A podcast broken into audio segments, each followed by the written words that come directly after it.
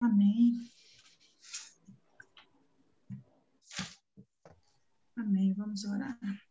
Senhor Deus e Pai, estamos na tua presença, Pai, reunidos aqui como igreja tua, Senhor, como família tua, na tua presença, Deus. Agrada-te, Pai querido, desse momento, agrada-te de nós, Senhor. Nos dá um abraço de perdão, Pai querido. Se porventura, Senhor, entristecemos teu Espírito Santo, Senhor, por alguma coisa, Pai querido, nos perdoa. Reconhecemos, Pai querido, que sem ti, Deus, nada somos, Deus. Reconhecemos que somos falhos, Pai. Reconhecemos que somos totalmente dependentes de ti, Deus. E que de nós mesmos, Pai, nada temos a oferecer, Pai. Mas a tua graça, Senhor, ela é constante em nossas vidas, Deus. Obrigada por esse momento, Senhor. Recebe nossa gratidão, Pai amado. Recebe, Pai querido, nessa hora, diante de Ti, Senhor. Pai amado, recebe, Pai, aqui diante de Ti agora, Senhor, o nosso coração, Pai, o nosso coração inteiro voltado para Ti nesse momento, Pai. E se porventura, Deus, não tem inteireza de coração, Senhor, que Tu venhas, Pai amado, neste momento, Deus Tirar, Pai querido, todo resquício, Senhor, de dureza, Pai, todo resquício, Pai querido, de coração, Senhor amado, de pedra, e que tu venhas colocar, Senhor amado, nos nossos corações aquilo que tu queres colocar, Pai. Que a tua vontade, Senhor amado, ela prevaleça do início ao fim, como sempre é, Pai querido. Toma a direção, como o primeiro e o último lugar dessa reunião, como tu és. Como tu és, Senhor amado, tudo em ti mesmo, Pai. Seja assim também aqui, Pai amado. Fica conosco, nós te pedimos desde já, Pai. Olha para cada um dos irmãos que aqui chegaram, Senhor. Gratidão pela vida de cada um, Pai amado. Olha, Deus, para cada um, Senhor, da lista. Olha para cada situação representada ali por aqueles nomes que ali estão, Deus. Olha para cada família representada, Senhor. Oh, Pai amado, oh Deus, oh Senhor. Olha para aqueles, Pai, que estão no leito, Senhor. Olha para aqueles que agora, Deus, estão recorrendo a Ti, Senhor. Porque não tem mais para onde recorrer, Pai. Oh, Senhor. Olha para aqueles, Pai querido, que precisam de uma providência divina, Senhor. Olha para aqueles, Pai, que nesse momento, Senhor amado, tem se colocado diante de Ti, Pai querido, com inteireza de coração, Deus. Ah, Senhor, se bem parecer aos Teus olhos, que Tu possas, Pai querido, dispensar, Deus, na vida de cada um, Senhor amado, a resposta das suas petições, Pai. Oh, Deus, Olha, Senhor amado, para este grupo, Deus. Olha, Senhor, para a vida do Cacá e para a vida da Fernanda, Amém. Senhor amado. Nós te rendemos graças, Pai querido. E desde já, Senhor, te agradecemos por tudo que o Senhor tem para fazer nesta noite nos nossos corações, amém. Pai. Amém, Deus, amém. e amém, Jesus. Amém. Alguém ligou aqui? Amém, Celina. Linda. Deixa eu só responder que retorno daqui a pouco, senão vai ficar continuar ligando. Amém. Vamos abrindo aí a nossa palavra, né? Mateus. Mateus, primeiros teus.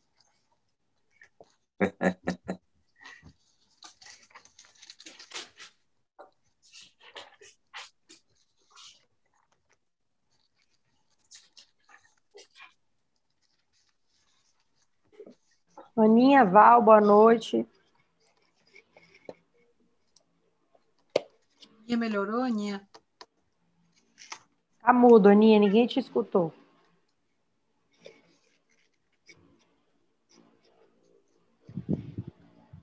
Estamos escutando você não hoje, não.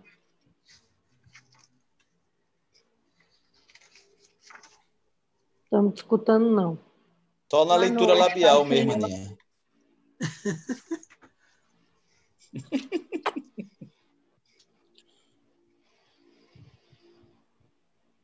Amém. Mateus 11, Mateus 8, verso 11, que está aí. 34. 34. É.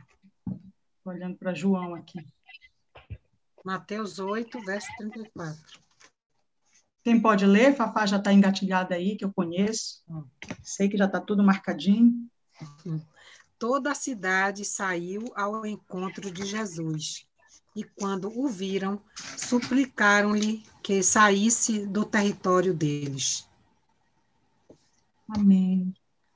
Aí nós temos mais quatro leiturinhas, João 6, 35. Quem pode ler? Eu já estou com tudo marcado aqui. Quer que lê? Vamos lá. Se mais alguém tiver marcadinho também, pode ler. João 6, 35, né?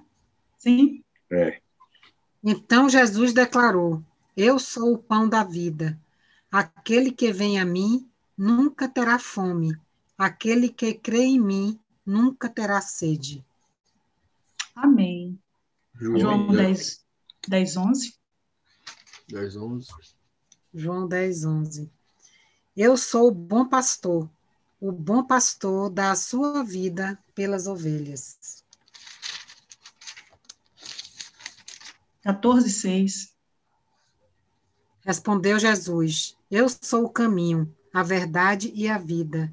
Ninguém vem ao Pai a não ser por mim. E Apocalipse 1, 8. Apocalipse. Eu sou o Alfa e o Ômega, diz o Senhor Deus.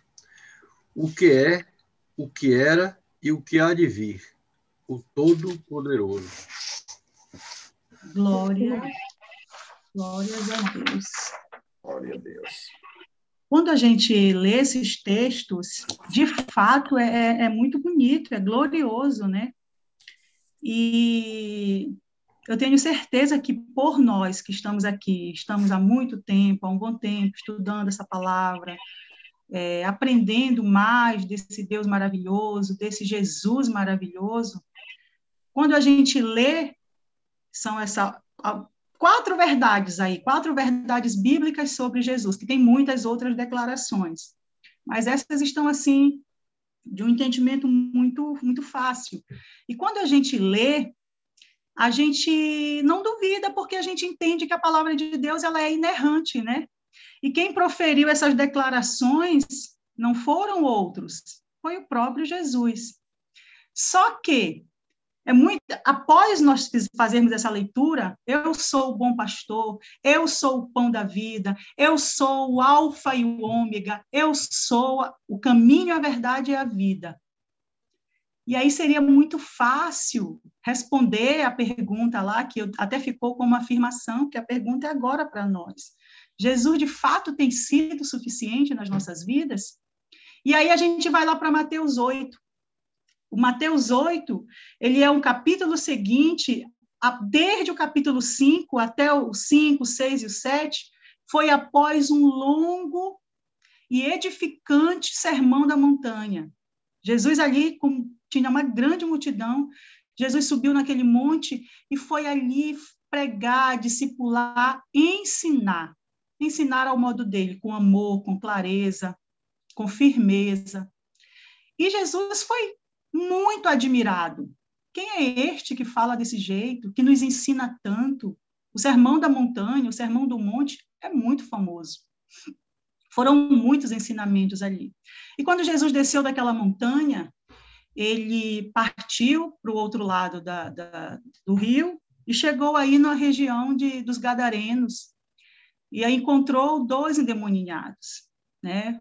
Os, os endemoniados gadarenos. E Jesus libertou aqueles homens.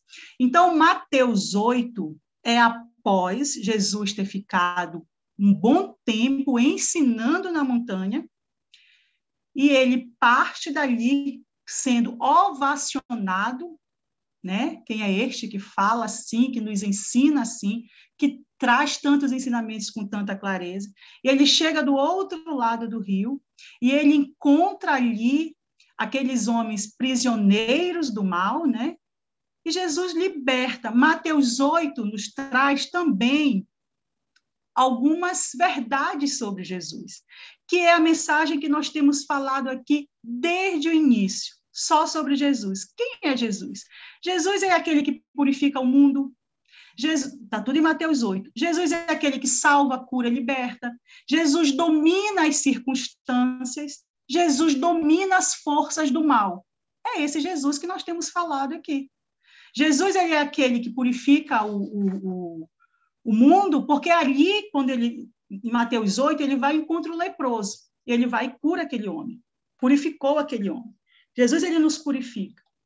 Jesus ele salva, cura e liberta. Está bem aí Mateus 8, quando fala da sogra de Pedro ali adoentada, e quando ele vai até lá e cura ela, ele também opera muitos outros milagres ali. Ele salva, ele cura, ele liberta, porque ali também chegaram pessoas oprimidas por espíritos, pessoas enfermas, e ele opera grandes milagres. Depois Jesus ele vai, que ele entra no barco, né, para atravessar para o outro lado, antes de chegar lá na região, na, na, na província dos Gadarenos, ele enfrenta os seus discípulos ali, enfrenta uma tempestade. Jesus estava ali descansando, os discípulos acordam ele e ele dá ordem aos ventos e os ventos obedecem. Jesus domina as circunstâncias. Nós não podemos fazer isso. Aliás, nós aprendemos que não, não são as circunstâncias que vão fazer a diferença, porque nós não temos controle sobre as circunstâncias. Serão as nossas decisões, mediante as circunstâncias, que farão a diferença. Se nós ficarmos, nós, como humanos ilimitados que somos, se ficarmos presos às circunstâncias, não vai acontecer muita coisa, porque nós não temos domínio sobre as circunstâncias. Jesus, ele tem domínio sobre as circunstâncias. Os, os discípulos olharam e perguntaram: quem é este que até o vento e o mar obedece. E Jesus ele domina as forças do mal, porque quando ele chega do outro lado do rio, ele encontra aqueles dois é, prisioneiros do, do, do, do, mal, né, ali endemoninhados, que vinham do cemitério, e Jesus liberta eles. Então, e aí logo depois dessa, dessa leitura, a gente começa a, a, a ler umas quatro verdades sobre Jesus. Eu sou o pão da vida, é aquele que nutre a nossa alma, nossa vida espiritual. Eu sou o bom pastor, aquele que cuida com zelo, que tem tamanho zelo em cuidar de nós. Eu sou o caminho, a verdade e a vida. Só Ele. Eu sou o alfa e o ômega, o princípio e o fim em si mesmo, né? O que foi, o que é e o que sempre será. Após essa leitura, é muito fácil nós entendermos que, de fato, Jesus é suficiente.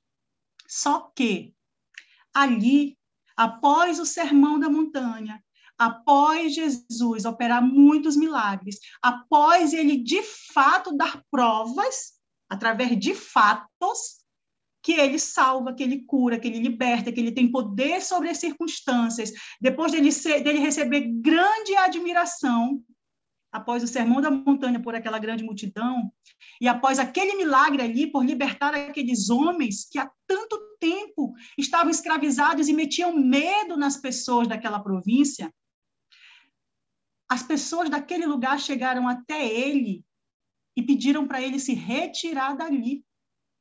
Após o milagre, após nós, nós lermos todas essas verdades sobre Jesus, era muito fácil dizer, mas Jesus é, ele é. Ele é o cara, ele é o que faz, ele opera milagres, ele salva, ele cura, ele liberta. Mas olha, as pessoas daquele lugar chegaram depois que os porqueiros, os cuidadores daqueles porcos, porque Jesus mandou os espíritos é, se retirarem e foram para transferiu eles para a manada de porcos e causou alguns prejuízos. Após isso, Jesus foi solicitado a se retirar dali toda a admiração que ele havia recebido por conta do sermão, os milagres que ele tinha operado. Por um curto, por um tempo ali, porque ele causou alguns prejuízos, ele foi solicitado a se retirar. Jesus foi suficiente para aquelas pessoas? E eles, ao invés de agradecerem, chegaram com Jesus, nem sequer eles agradeceram porque aquelas pessoas que metiam medo neles, aqueles dois endemoniados, eles nem sequer agradeceram. O que eles fizeram foi se atemorizaram como está aí, em Mateus 8:34. Alguém pode repetir, por favor, as palavras do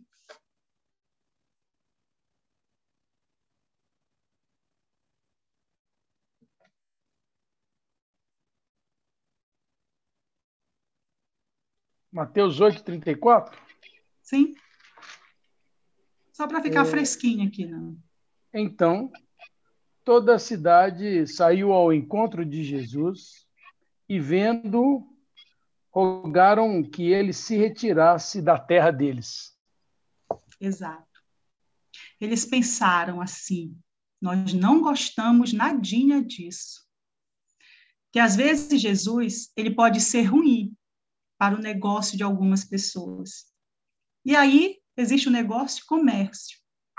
Mas às vezes, todas essas verdades que nós acabamos de ler sobre Jesus, o alfa e o ômega, o caminho, a verdade e a vida, pode nos confrontar de alguma forma. E o ponto vulnerável que eu falei na última vez que nós estivemos aqui reunidos, que a verdade, o amor, ele pode ser rejeitado. Jesus, inclusive, pode ser rejeitado. Ele não ficou, ele não forçou a presença dele ali naquele lugar. Ele se retirou. Porque Jesus não força o caminho de ninguém. Jesus não força a porta.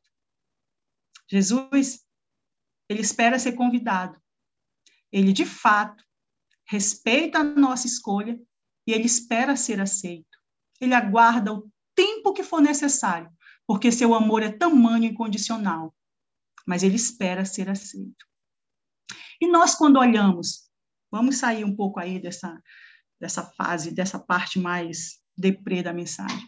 Mas e nós, quando olhamos para as quatro verdades sobre Jesus? Essa declaração, eu sou o pão da vida, é a primeira de sete declarações que Jesus faz, né? Ele diz, eu sou o pão da vida. Deixa eu ver se eu deixei aqui um Ele diz, eu sou a porta, eu sou o bom pastor, eu sou a ressurreição e a vida, eu sou o caminho, a verdade e a vida, eu sou a videira. E ele é o pão da vida. Porque ele é aquele que é capaz de nutrir as nossas necessidades espirituais, só ele. Nenhum outro. Eu sou o pão da vida. Uma vez a gente recebendo e aceitando esse pão, não há mais necessidade de buscar alimento em outro lugar. Eu sou o bom pastor, aquele que cuida, aquele que zela, aquele que guarda, o bom pastor, às vezes, precisa, né? Dar lá a marretada nas, nas, na, nos joelhos da ovelha, porque a ovelha teima em ir para onde é perigoso. Mas ele é zeloso. Ele é o bom pastor. Eu sou o caminho, a verdade e a vida. Não há mais necessidade de estar buscando verdades e mais verdades, questionando, porque perguntar é uma coisa, Questionar é outro, questionar é refutar. É de fato dizer, não, eu não sei, não sei se eu creio, não sei se eu creio, não sei se eu creio, ou não sei se eu quero receber essa verdade, ou se eu quero seguir esse caminho. Eu sou o alfa e o ômega, o princípio e o fim. O alfa, a primeira letra do alfabeto grego, o ômega, a última. Ele é o nosso A, de A a Z.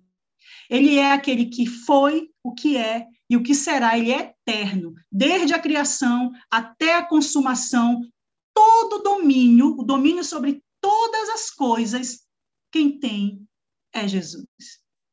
Todo domínio, todo. Não há necessidade de buscar. Bebermos em outras fontes. E eu continuo perguntando, porque quando, quantas vezes nos meus momentos eu pergunto, Jesus, eu tenho permitido que você seja suficiente na minha vida? Jesus tem sido suficiente na sua vida? A resposta está aí, nós já lemos as quatro verdades. Jesus, ele é suficiente, mas ele tem sido suficiente nas nossas vidas? Amém? Com muita humildade Amém. agora eu passo a palavra para os universitários. É com vocês, gente. Amém. Vamos Amém. primeiro para as perguntas e dúvidas. E os universitários estão aí prontos para responder. Celina, você trouxe uma palavra que provoca, né? uma palavra que provoca, e eu anotei aqui quando você estava falando da verdade, quando a gente estava vendo lá aquela parte lá dos porcos, né, o prejuízo, e aí a pergunta que a gente se faz, ou que é, todos nós devemos nos fazer, é quanto me custa receber a verdade de Jesus, não é? Eu tenho coragem suficiente para pagar esse preço, não é? Ou eu vou viver para o mundo, não é? E achar que, que existe custo para a salvação, não é? Então, essa é uma, uma palavra que você trouxe forte, provocante, uma palavra que, que, que instiga a gente mesmo a assumir corajosamente essa verdade, né? essa verdade que é também um caminho e que é um caminho de vida e de vida eterna, não é? Não é o caminho de perdição, é um caminho de salvação. Então, Celina, muito linda essa palavra, a reflexão que eu trago para o grupo, que eu, que eu é, coloco aqui para todos nós, é o seguinte: quantas vezes nós covardemente né, não assumimos a verdade de Jesus com medo de pagar o preço né, dessa mudança de atitude, dessa, desse comportamento diferenciado que a gente tem que ter e e às vezes a gente é, é, covardemente cai, peca e, e não, não assume essa, esse convite, essa verdade. Não é?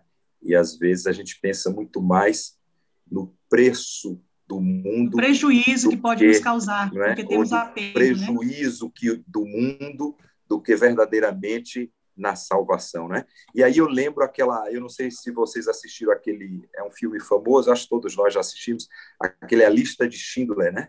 Então no final eu lembro que o cara diz assim, quem salva uma vida salva um milhão, não é? Por causa da descendência. Então é infinito, não tem preço, né? Então assim, o que Jesus via na salvação do ser humano era era infinito, era, era vidas e vidas infinitas, não é? Não tinha não tinha limite, não tinha a salvação é, é infinita, ela é, é para é a vida eterna, eterna.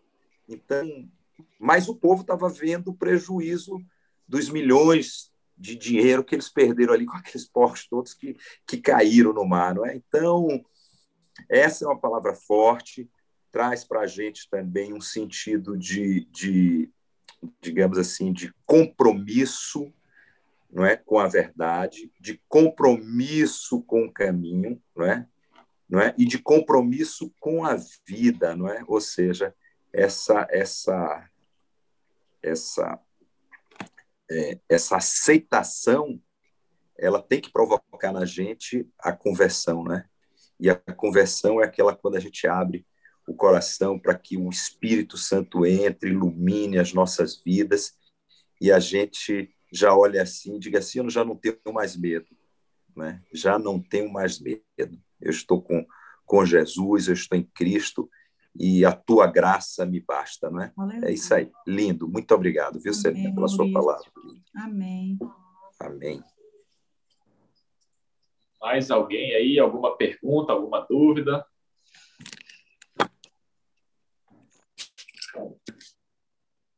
Não. Parece que hoje só tem universitário, Cacá. Pois é.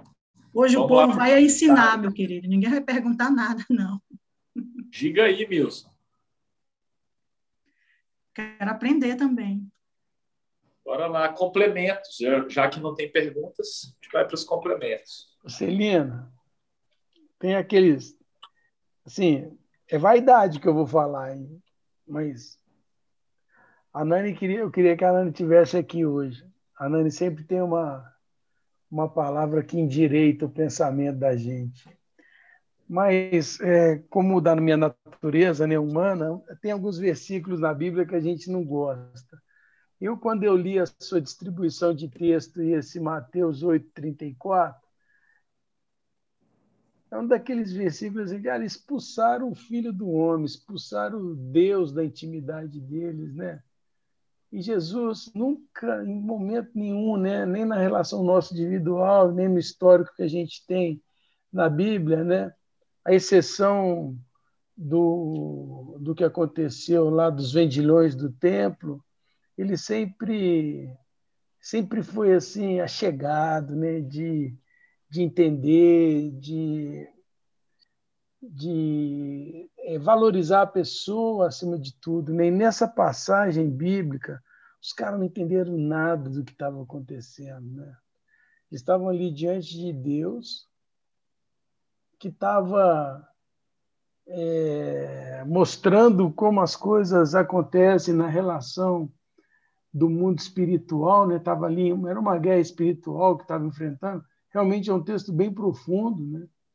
E, e, eles não entenderam nada. Eles saíram como fofoqueiros, espalhando que, obviamente, que Jesus estava danificando o negócio dos criadores de porcos, e aí acabou Jesus tendo, tendo que ser banido da cidade. Mas por que, que esse texto está na Bíblia, né? Vem essa pergunta. É para a gente aprender, né? Quantas vezes. É por isso que eu não gosto do texto. Agora, agora vem a explicação. Quantas vezes eu mandei Jesus correr? Né?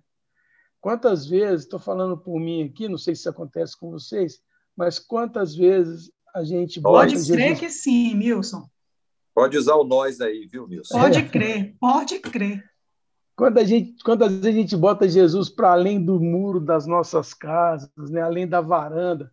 Eu gosto de falar de varanda porque Apocalipse diz que eis que estou à porta e bato. Né? Então ele está na varanda, no hall de entrada, e a gente bota Jesus para correr.